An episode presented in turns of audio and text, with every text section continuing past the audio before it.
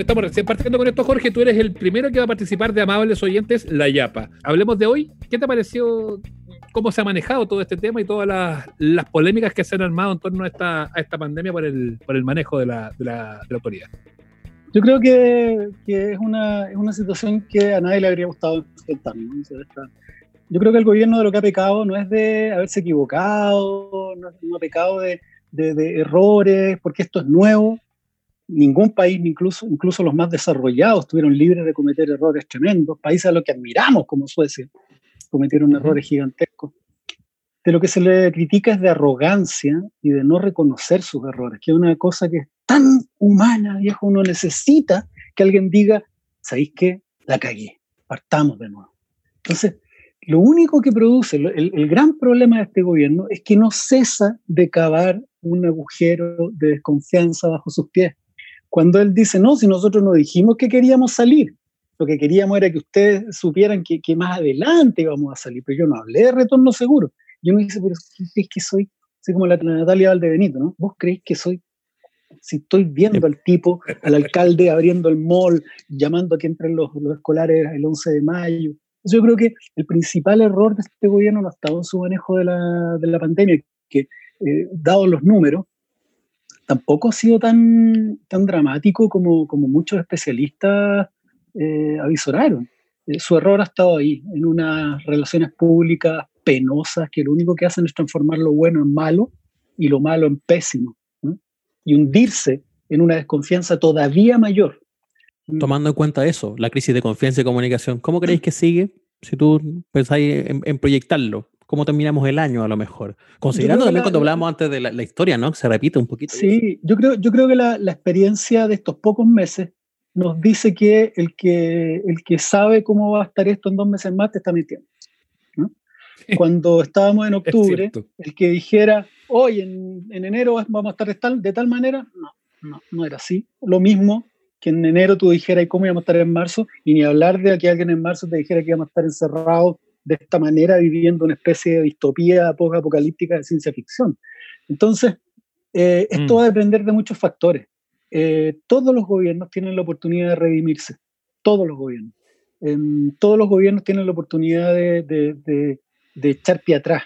Este gobierno es terco y tosudo, ¿no?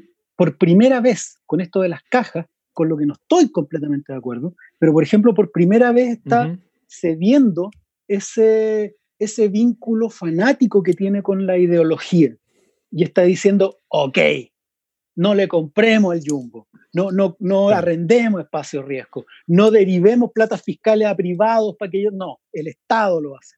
El Estado va a comprar, va a poner su logística para las cajas, va a poner a, carabineros y a militares a distribuirlas por todo Chile y, y empleados fiscales van a llevarlo a cada casa. Finalmente, finalmente entendió que esta cuestión no va a funcionar sin un Estado fuerte que, que, se ponga, ¿no? que se ponga con plata, con logística y, con, eh, mm. con, todo esto. Ese es un paso que le debe haber costado al mundo. Sí, oye Jorge, pero eh, hemos visto esta, estos últimos días este rebrote de la violencia en San Ramón de la gente que tiene hambre y que es súper legítimo, llevan varias, varias semanas mm. encerrados y no todo, nosotros los, tres estamos hablando desde el privilegio siempre, porque tenemos la suerte de poder estar encerrados, de poder tener a lo mejor las lucas para poder manejarnos, para poder eh, hacerlo, pero hay gente que vive al día, gente que tiene que trabajar y gente que lleva tres semanas sin poder salir a trabajar y que no tiene para comer. Esa yo creo que es la premisa que hay, muchos que no entienden, pero bueno, al menos en este programa la tenemos súper clara. Em, ¿Tú crees, y pensando en todo lo activo que tú fuiste en el, movimiento de, de, octubre pasado y de ahí para adelante, ¿Tú crees que eso es como el germen de algo o, va de la mano justamente de, esta emergencia nomás? No, yo, yo, creo, yo creo que son dos fenómenos separados. Hay un, hay un fenómeno que es el movimiento, el movimiento mm, del 18 de octubre y otra cosa es lo que está ocurriendo ahora. Son, yo creo que son dos cosas diferentes, que pueden confluir, sin duda. Pero el movimiento del 18 de octubre fue de una transversalidad que iba más allá de, de una situación de clase. ¿no? Eh, teníamos levantadas las poblaciones, teníamos levantado, para, decirlo de alguna manera, Ñuñoa, y teníamos levantado Providencia. Incluso hubo marchas y, manifestaciones hasta en Las Condes. Entonces, es un, es un, movimiento impulsado por, un, por otras fuerzas eh, distintas, em, donde también, por supuesto, puede, puede verse invitado y puede, puede ver, converger el descontento contingente, lo que está pasando en el momento. Lo que está pasando hoy día es pura y dura hambre, es pura y dura brutalidad, no es parte de un momento constituyente, como si lo fue el movimiento del 18 de octubre. Mm. Eh, acá no, no hay reflexión que hacer. Acá hay que agarrar comida, plata y llevársela a estas personas. Hay que solucionar una, una cuestión que es de un nivel básico, humano, orgánico, que te lo encargo. Yo ayer, cuando vi lo que estaba pasando en el bosque, me puse a hacer lo que podía hacer, pues, o sea, por redes sociales, si yo no puedo salir de mi casa, yo te contaba, no sé si te contaba que mi hijo está con, con un problema que, que lo convierte en, de riesgo, entonces si yo salgo, mi señora no me, no me deja entrar nunca más. Entonces, por redes sociales empecé a tratar de, de organizar eh, esfuerzos de, de, de, ollas comunes. ¿no? Ollas comunes. Lo he visto bien, he visto harto afán.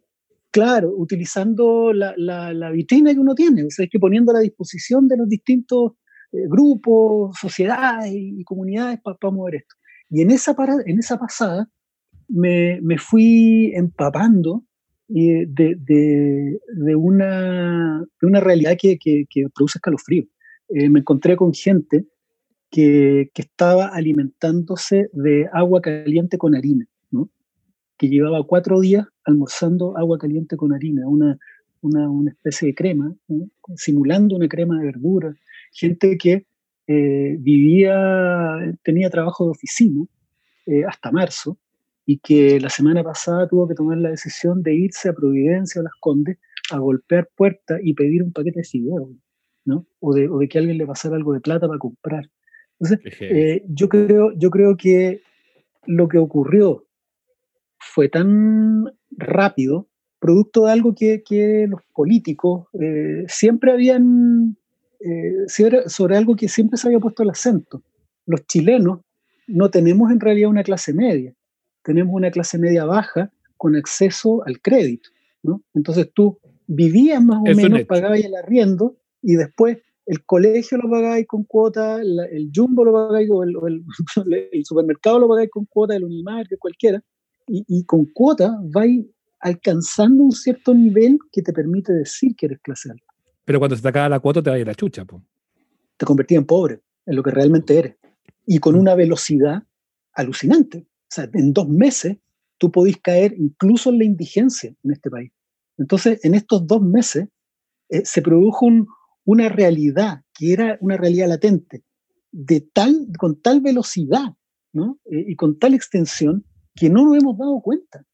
Hay muchas personas afuera, ni, ni, mencionemos a, los que están burlándose de esta situación, ¿no?